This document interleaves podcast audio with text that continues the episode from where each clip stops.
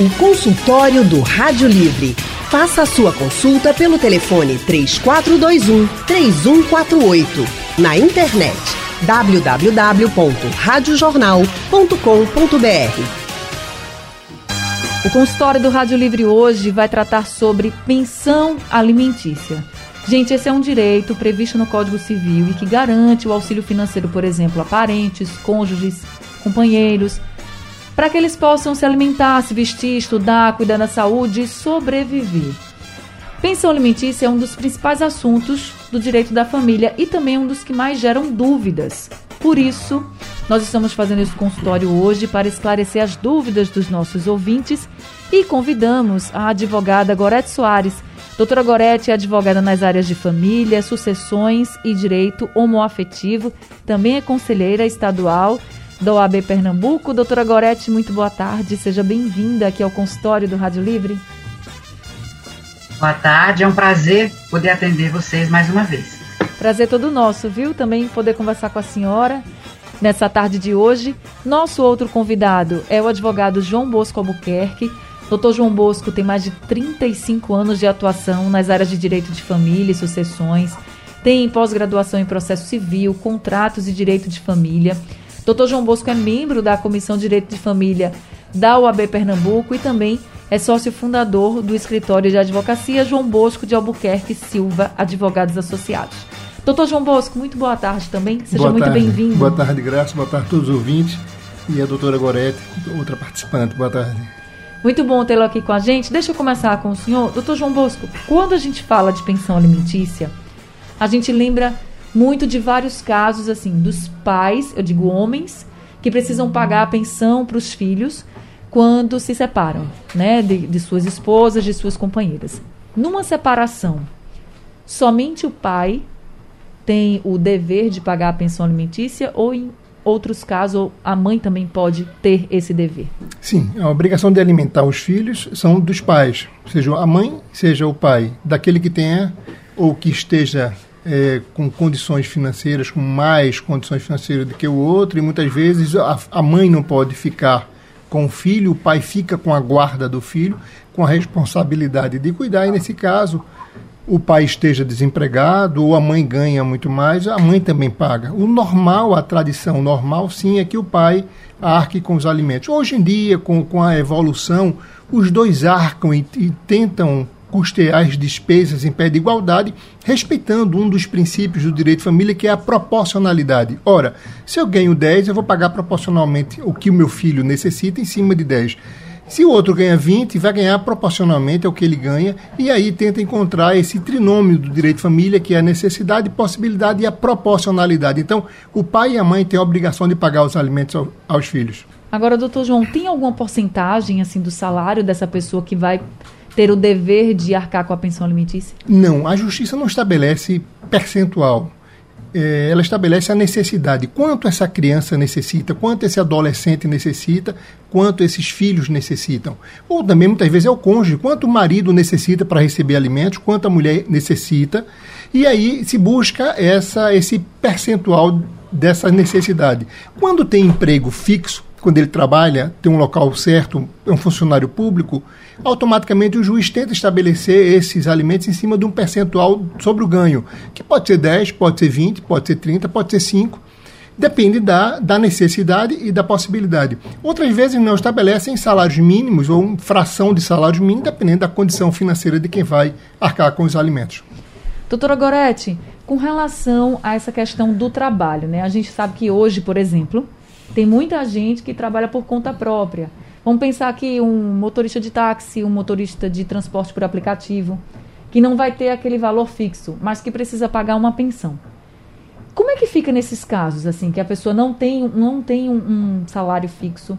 Muitas vezes até teve uma queda na renda, porque a gente sabe que a crise está enorme, está todo mundo com dificuldade, então essa pessoa também pode ter tido uma queda na renda, mas do outro lado, tem um filho, vou colocar aqui a pensão alimentícia para a criança. Tem um filho que precisa, né? Ele precisa se alimentar, ele precisa se vestir, ele precisa, tem as suas necessidades. Então, Como é que fica o pagamento da pensão nesses casos? É, é, eu acho que sempre depende muito da consciência e da responsabilidade de cada um dos genitores, né? Então, por exemplo, se não existe uma ação judicial nesse, nesse sentido, o ideal, e a gente sempre aposta, e a gente sempre deseja que haja uma, um acordo, né, que haja, tudo seja feito de forma pacífica, acordada entre os dois genitores. É lógico, se a pessoa não tem como comprovar um valor fixo mensal, e esse valor ele é, digamos assim, flutuante, vai depender aí de cada pessoa o que ela pode oferecer, né?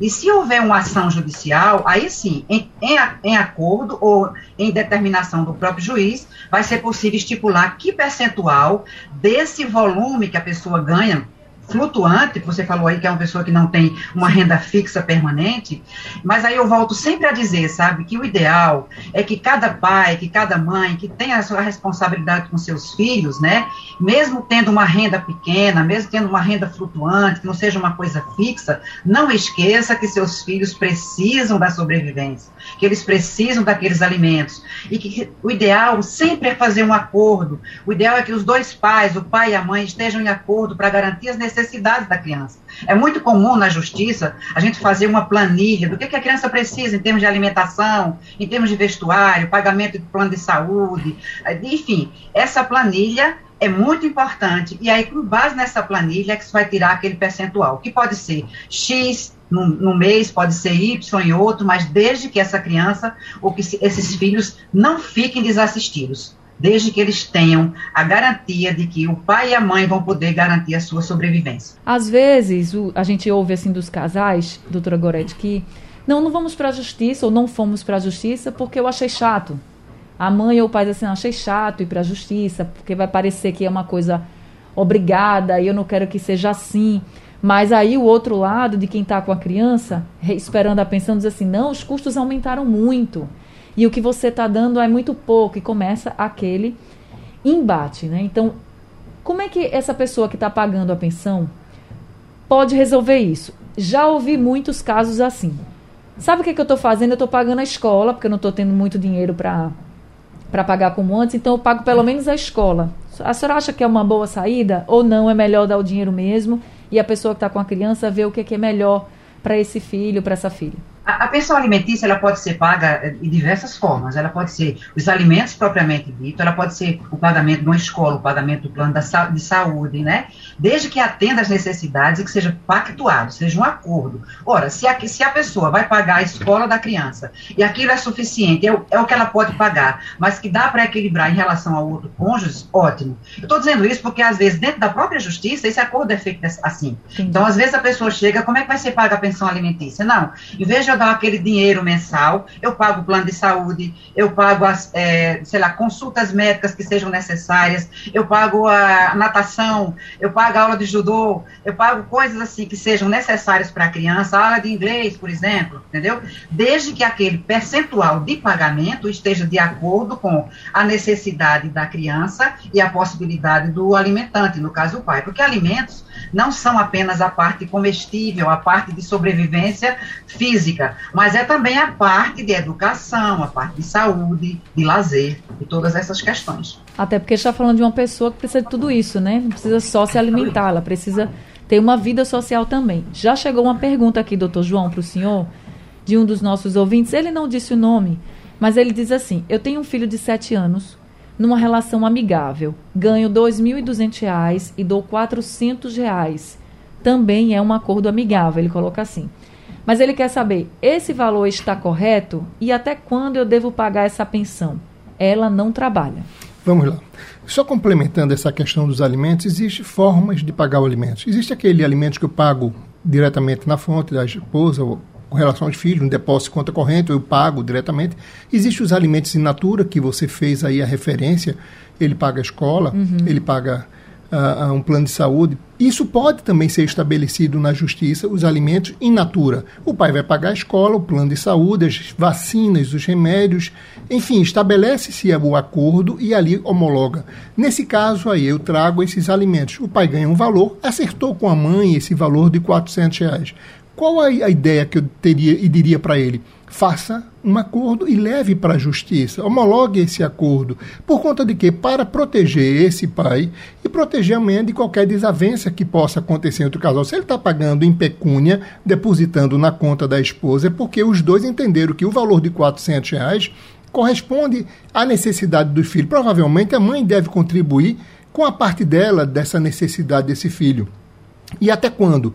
Até quando o filho completar um curso superior, ou completar o um ensino, ou ele casar. Muitas vezes o filho tem um problema de saúde, e esse até quando pode alcançar até 50 anos, 30 anos de idade. Quer dizer, a necessidade do, do filho ela vai até onde o filho necessite comprovadamente. No caso de uma doença, um, uma pessoa que tenha um ataque epilético que não pode, impede ele de exercer uma atividade normal de, um, de uma pessoa. Hoje ele tem 30 anos. A justiça, sim, a mãe pode continuar recebendo os alimentos ou ele recebendo os alimentos.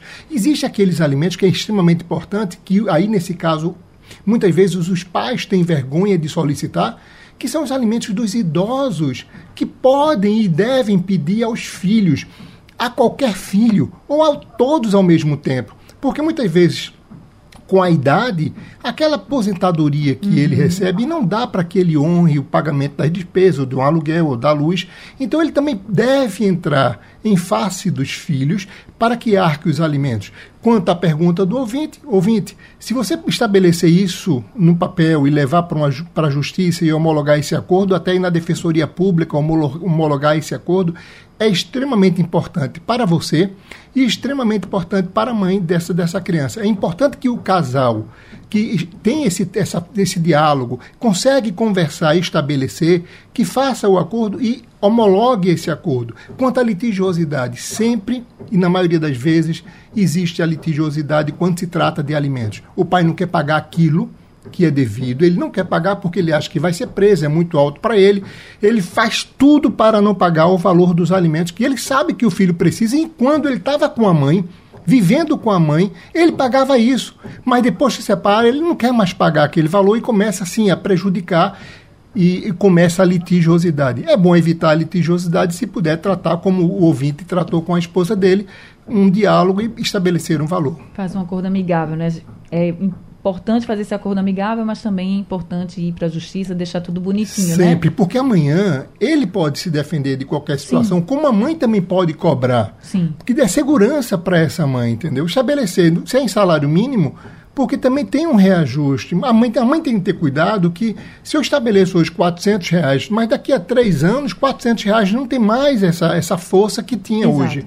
Então é importante que estabeleça em percentual em cima do salário mínimo ou um índice de correção, ou em cima do, do, do salário do, do pai em percentual, para que tenha segurança, porque as necessidades da criança mês a mês também aumentam com a inflação atual os alimentos, a comida aumentou, a eletricidade aumentou, o gás aumentou e a, e a criança vai continuar comendo, usando claro. a eletricidade, enfim, precisa haver esse reajuste.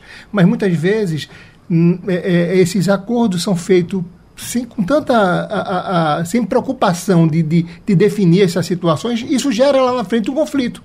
O que poderia continuar amigável e numa boa, vai fazer com que a mãe fique insatisfeita porque as coisas subiram, o dinheiro não está dando mais para o que ela fazia e vai terminar ela brigando com, com esse pai.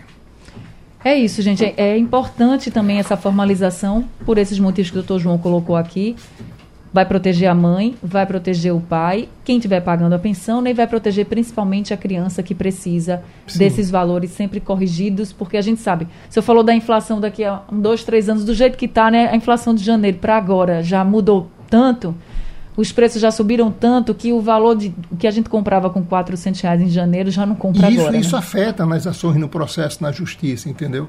O que o pai pagava é, de alimentos hoje não está dando mais para pagar. E ele diz, olha, meu percentual estabelecido foi esse, foi 200, uhum. foi 300 reais, eu não vou pagar mais. E ela vai ser obrigada a ingressar com uma medida judicial, uma revisional, para dizer, olha, não está dando mais para pagar o que eu pagava antes. a, a, a a alocação do, do, da criança, a locomoção da escola, o transporte escolar era, hoje era 20, hoje é 30. Não tem como eu modificar isso. Então é importante que sempre definam e coloquem no acordo e faça isso. O diálogo, como a doutora Goretti falou, é importantíssimo entre pai e mãe. Porque a criança não é culpada. E muitas vezes a criança pensa que ela é a responsável dessa briga do pai com a mãe porque se discute os alimentos. Então a criança passa a achar que está tá atrapalhando a vida Sim. dos pais. E não é isso. Então, se eu deixo essa regra muito bonitinha, não só dos alimentos, como também de regulamentação de visita, de finais de semana, sim. tudo muito bem certinho, aí sim o problema será bem menor. Tudo certo com tranquilidade. Ô, doutora Gorete, com relação à idade né, que a, a criança vai deixar de receber essa pensão, isso muda se for menino, se for menina? Tem gente que acha que muda, que menino deixa de receber antes, assim. E muda ou não? Geralmente a lei ela é única, né? Para os dois gêneros. É, as pessoas geralmente costumam dizer o seguinte: ah, eu ouço muito que até é, paga quando chega a 24 anos tem que parar de pagar a pensão. Isso. Olha, essa data é uma data, o doutor já falou aqui, a gente não tem um prazo definitivo, vai depender da condição de cada pessoa.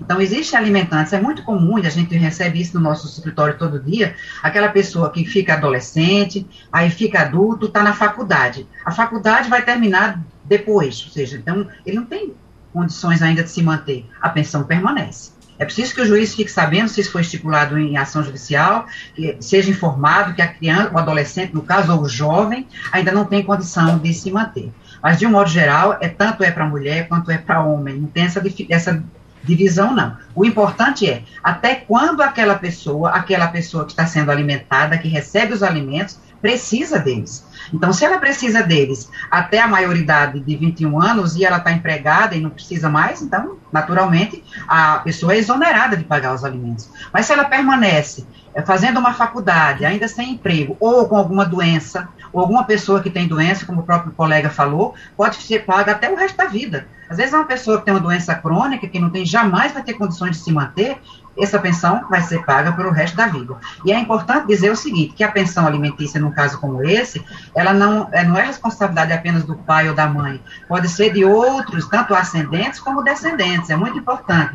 Às vezes a pessoa diz assim, meu pai está desempregado, não pode pagar e, e, vai passar fome, vou passar fome por causa disso? Vamos ver se o avô e a avó podem pagar, né? Existe a pensão que a gente chama de avoenga, dos avós, mas é uma, é uma questão que muita gente às vezes não quer levar em consideração, mas ela é importante, porque a gente tem aí os direitos da criança são prioritários, o direito da criança e do adolescente são prioridade, e do idoso também. Então a gente precisa sempre lembrar, paga quem pode, né, e recebe a pensão aquele que está em necessidade. E, naturalmente, não esquecendo que a pessoa que paga tem que pagar de acordo com a proporcionalidade, de acordo com seus rendimentos. O consultório do Rádio Livre hoje está tratando sobre pensão alimentícia. Nós estamos conversando com dois advogados, doutora Gorete Soares e também o doutor João Bosco Albuquerque, e eles estão esclarecendo alguns pontos nessa questão da divisão da pensão, como é que como é que você divide essa pensão, quem deve pagar, quanto deve pagar, até quando deve pagar? Estamos respondendo algumas dúvidas dos nossos ouvintes. Tem aqui a pergunta da Rebeca pelo WhatsApp. Doutor João, ela diz assim: O homem que eu estava registrou minha filha. Hoje, ela está com quatro anos, mas ela não é filha dele biológica. E eles dois estão separados, o casal. Aí ela diz assim: minha dúvida é, ele tem por obrigação de pagar pensão ou eu devo recorrer para o pai biológico pagar a pensão? Não, o pai é, na verdade, ele que foi no, no cartório e reconheceu a filha como sendo filha dele. Ele assumiu a responsabilidade quando ele foi, se ele cometeu crime ou não, por fazer, é, é, como é que eu digo, uma declaração falsa, é uma outra coisa ou se o outro pai queira reivindicar essa filha, vai ser uma outra questão na justiça. Como o nosso tema aqui é alimentos, sim. sim, ela deve ingressar com uma ação de alimentos contra esse pai, juntando no processo a certidão de nascimento da criança, mostrando que ele é pai. É importante que as mães que for ingressar na justiça junte documentos eu sei que os alimentos da criança, de, de, quando se trata de criança, são presumíveis. Basta dizer, a juiz sabe mais ou menos que quanto mais ou menos uma criança precisa. Mas é importante que junte. Junte conta de luz, conta de água, escola, material escolar, roupinha, fardamento, remédio, vacinas, enfim faça um, um, levantamento dessas necessidades e dê ao seu defensor público ou advogado para que ele junte isso no processo, para que configure, dê ao juiz essa segurança para mostrar que a criança precisa de tanto. E também, se tiver informação onde o pai trabalha, também é importante. Ele trabalha na empresa tal, porque já encaminha o ofício para aquela empresa para que seja descontado em folha os alimentos em favor da criança. Tá certo. Andrade de Rio Doce está com a gente ao telefone.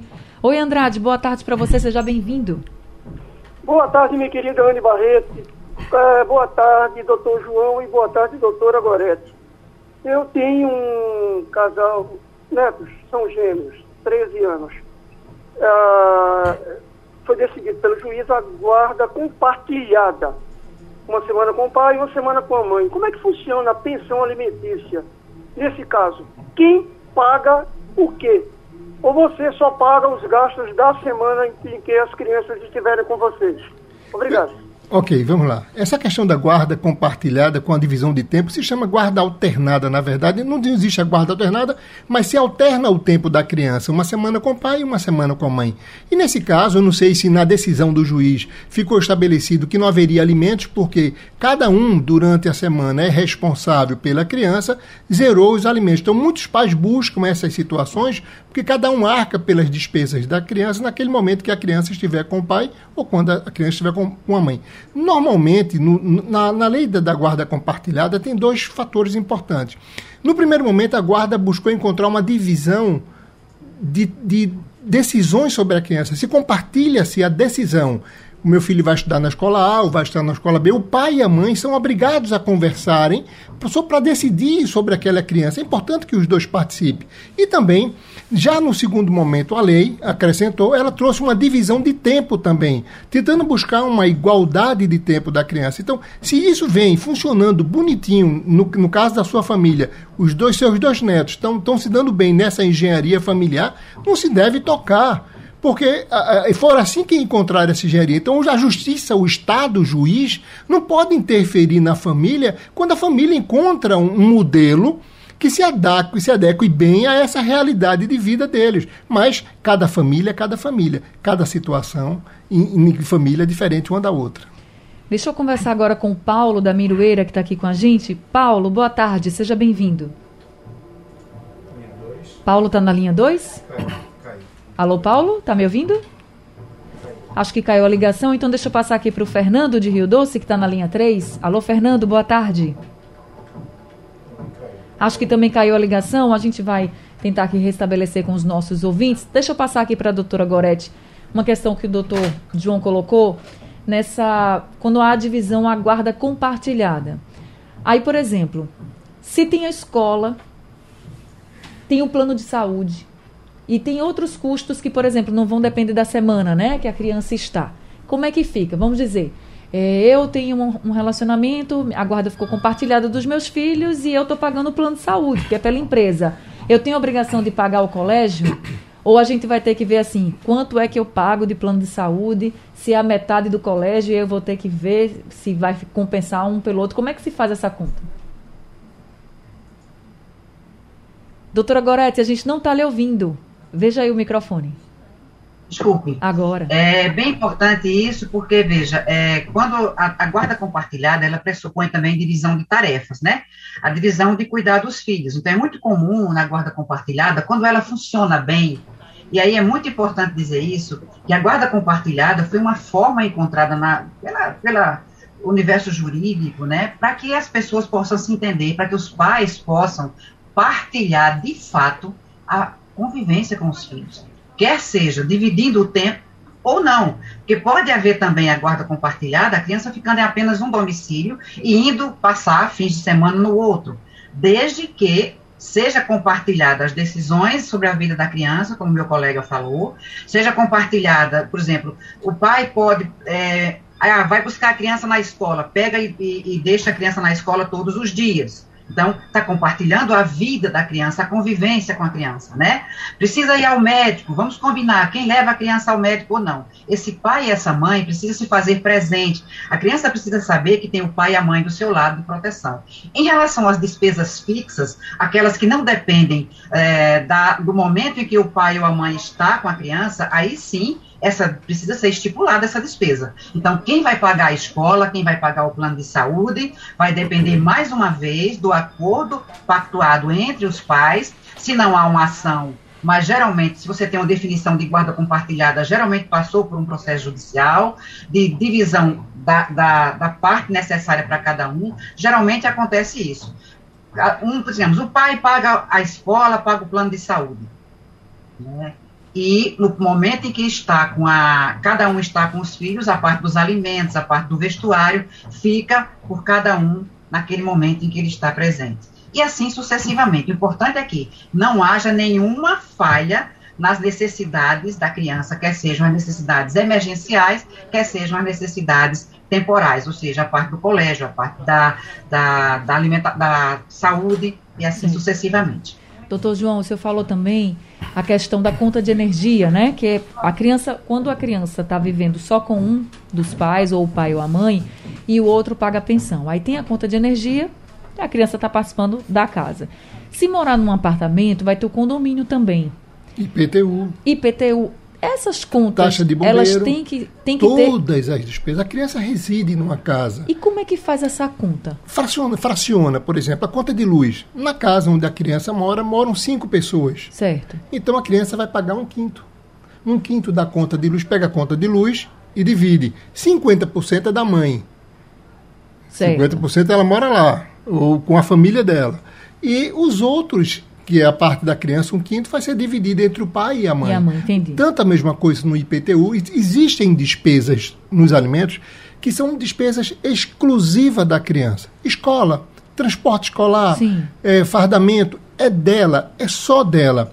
Mas existem outras despesas que entram naquelas despesas comuns, que onde ela reside, seja com o pai ou seja com a mãe, ela vai estar usando a internet, uma TV por assinatura, ela vai estar tá, o carro, um transporte, um uhum. combustível. Então, então nós temos que fazer essa planilha discriminando cada despesa para que o, o, alimentante, aquele que for pagar, seja o pai que for pagar ou seja a mãe que for pagar, saiba quais são as reais necessidades da criança. Então, se morar só, por exemplo, a mãe com o filho na casa, vai ter que dividir a conta de luz por isso, dois. Por é dois. Isso? Só que essa parte da criança ainda divide por dois, que é para o pai e para a mãe. Para o pai Entendi. e para a mãe, entendeu? Então, para sempre... que haja um, um, como é que eu digo, um equilíbrio, para que o, o, outro que vai pagar, seja o pai que for pagar ou a mãe, não seja punido em pagar muito mais, porque está pagando a conta integral da eletricidade, está pagando a conta integral do condomínio, do IPTU, que isso não é justo. Então se busca, assim, equacionar essas situações com extrema lealdade processual e lealdade nas informações. Tá certo. O seu José de Abreu e Lima está com a gente aqui ao telefone. Oi, seu José, boa tarde, seja bem-vindo. É, boa tarde, Anne. Que não é tão fácil de conversar com você, não. De jeito oh. nenhum. Nem sequer pelo zap é, é mais fácil conversar com você. Mas que bom, bom então que o senhor está conversando agora, fico feliz. É, eu queria perguntar ao doutor João, né, doutor João Bosco? Sim. Há muitos anos eu estou doido para falar com ele, perguntar a ele, doido, doido, há muitos anos, nunca consegui, vem conseguir hoje sem querer. Então aproveite. é, é doido pra, porque ele é uma pessoa bem atualizada. Eu gosto muito de, de, de ouvir ele falar, muito. Não é de hoje não que eu acompanho ele falando nos programas de rádio, não. Pois bem, doutor, boa tarde. Boa tarde, boa tarde. Eu sou separado há 25 anos. A mulher me deixou por outro há mais de 25 anos. Eu nunca deixei os meus compromissos com a minha menina, que hoje ela já está adulta Hoje já, já sou avô de uma garotinha de um ano e poucos meses. Enfim, nunca deixei de faltar nada para ela, nunca, nunca mesmo. Eu queria saber se eu tenho condições de pedir o meu divórcio em trânsito, que hoje tem internet no mundo inteiro, se há essa possibilidade ou não. Sim, Boa veja, tarde para todos. Veja bem, como é o nome do... Seu José. Seu José, veja, sim, o divórcio hoje é uma coisa muito simples. Da mesma forma que é muito fácil casar, também tem que ser muito fácil divorciar. Então, basta só entrar com um pedido de divórcio litigioso, informando se você souber o endereço da sua esposa, eh, da ex-esposa, informa o endereço dela. Se não souber, diz que ela está em local incerto e não sabido e pede que o juiz dê uma liminar de divórcio. O juiz simplesmente vai divorciar porque é um direito seu, um direito potestativo do senhor não querer mais continuar casado. A justiça não tem como obrigar o senhor a permanecer casado com alguém que o senhor não quer. Automaticamente se divorcia. Se existir bens, vai ser partilhado no segundo momento. Mas o divórcio é tão fácil hoje em dia como se eu tomar um caldo de cana aí na barraca mais próxima. Tá certo, já temos aqui o Júnior de Casa Amarela, que está com a gente ao telefone também. Oi, Júnior, boa tarde, seja bem-vindo. Alô, Júnior, tá na linha 3? Tá na linha 3, Júnior, tá me ouvindo? Acho que caiu a ligação. Chegou uma pergunta aqui para a doutora Goretti, é de uma das nossas ouvintes, é a Marcilene. Ela diz que mora na Tabajara. Aí ela diz assim, doutora Goretti, tem um filho de um ano, o pai não registrou.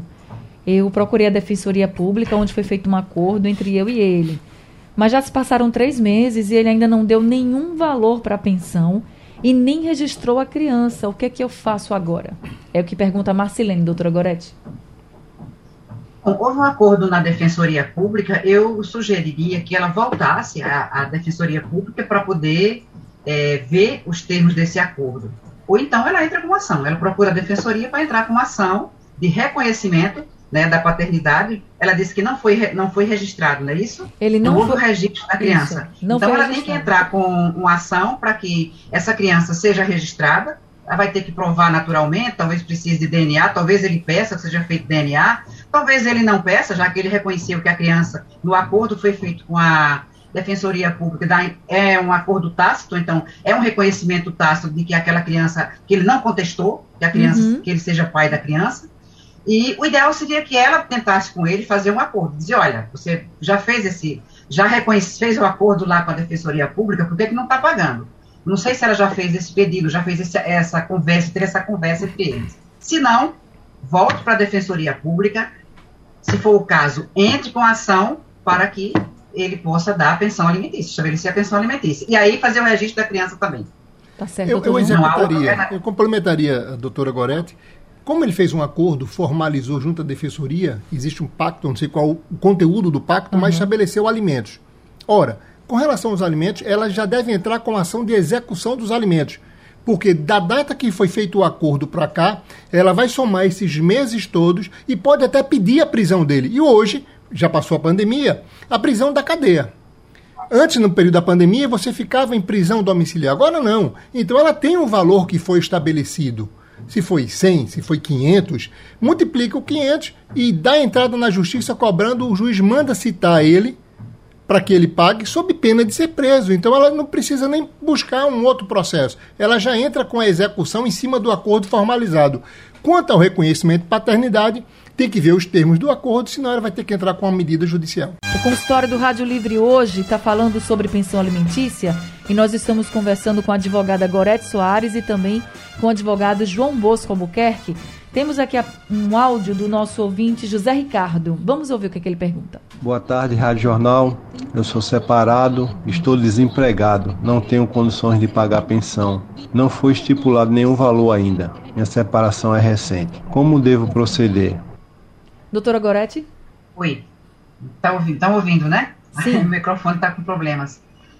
Olhe, a, a separação é recente, é, você disse que está desempregado. Você precisa conversar com sua parceira, com sua ex-companheira e é, negociar alguma, algum, se você faz, por exemplo, bicos, serviços eventuais, né? Alguma coisa nesse sentido. Caso contrário, se por acaso ela entrar com uma ação, você tem uma justificativa. Mas essa justificativa, eu não ouvi o nome dele, não é permanente, né? Naturalmente, o seu compromisso é que assim que você possa, você deve cumprir com sua obrigação de prestar alimentos em relação aos seus filhos. Se você faz alguma atividade que não é uma atividade fixa, digamos que você faça uma atividade nesse final de semana e você recebe uma quantia X, não esqueça de disponibilizar uma quantia para seus filhos, dessa, desse percentual que você tem. Na verdade, é, naturalmente, a justiça, por mais que você tenha essa obrigação, a justiça não vai te obrigar a pagar de imediato. Mas, se você passar um período sem pagar, você pode ser preso sim. A justiça pode ir lá, ela pode entrar com uma ação e pode haver prisão por conta do não pagamento da pensão. Então, eu recomendo que você fique atento a isso, logo que você esteja empregado, e você garanta essa, essas provas, garanta o registro que você não está empregado. É muito importante, porque muita gente, às vezes, é, fala que não está empregado da, de uma maneira formal com carteira assinada. É muito comum acontecer isso. Então, às vezes você chega, não, eu estou desempregado. Quando você vai ver, a pessoa está trabalhando, está trabalhando informal, mas está tendo renda. E essa renda deve sim ser alvo de pensão alimentícia. Não esqueça disso. Por isso, fique atento. Caso ela saiba que você está tendo essa, essa renda, ela pode entrar com uma ação e pode haver prisão por conta disso. Se você não tem hipótese nenhuma, possibilidade, vá sempre conversar com elas, sempre explicar o que está acontecendo e se comprometendo permanentemente. É logo que tiver qualquer renda, você tem que disponibilizar uma parcela para seus filhos. Doutor João? Perfeito o que a doutora Gorete falou. Eu só queria fazer uma, uma, estender mais. Veja a mãe na situação dessa. Tem um filho. Cria-se a criança. A criança come todo dia, bebe todo dia. O pai não pode pagar, está desempregado. A mãe deve entrar na justiça contra o pai. E também, se o pai não tiver condições, vai juntar todo desempregado, entra contra os avós paternos. Vamos buscar os, os alimentos avoengos. Porque a criança precisa todo dia se alimentar, precisa da escola, precisa da roupa, precisa do remédio. E aí, como é que fica essa situação? Eu entendo que o desemprego assolou muita gente, isso na pandemia também prejudicou a muita gente, mas por outro lado, nós temos que entender que a criança continua precisando. O bom diálogo, como falou a doutora Goreta, é extremamente importante. Mas se no bom diálogo não se consegue chegar, ingresse na justiça, porque primeiro você tem que esgotar contra o pai. Não conseguindo com o pai, pega dos avós. Doutora Gorete, Miqueias pergunta aqui: se o pai não paga a pensão por algum motivo, ele pode ser impedido de ver o filho? Oi. Não, Miqueias, impedido de ver o filho, não. Ele tem que ser cobrado da pensão, né? Então tem que ter uma razão por, pela qual ele não paga a, não paga a pensão. E isso não impede o pai de ver o filho, porque a gente teve um probleminha criança, aqui com conexão agora. A criança voltou. tem direito de ver o seu pai. Então, é, tá ouvindo o áudio, tá sim, tá bom? agora voltou. Estamos sim. Tá ok. Então, é, o direito da criança é direito, primeiramente, da criança, é de ter a convivência com o pai, é de ter a convivência com a mãe.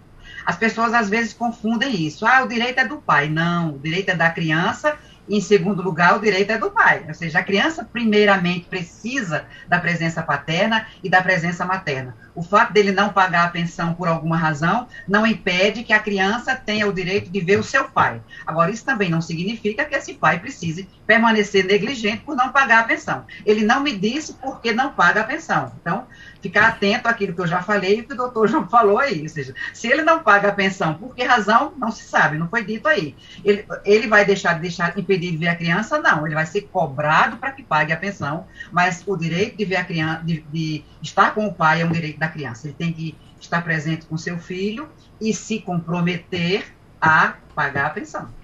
Gente, ainda tem muitas perguntas aqui a serem respondidas, eu não tenho mais tempo.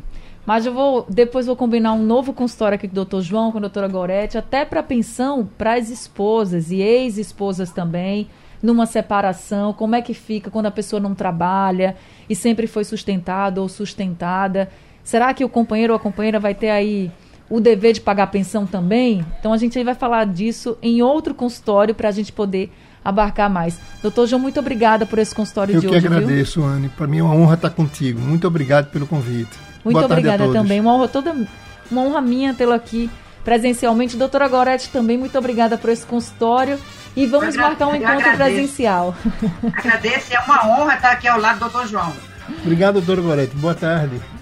Obrigada também a todos os ouvintes. Consultório do Rádio Livre chegando ao fim hoje. O Rádio Livre também.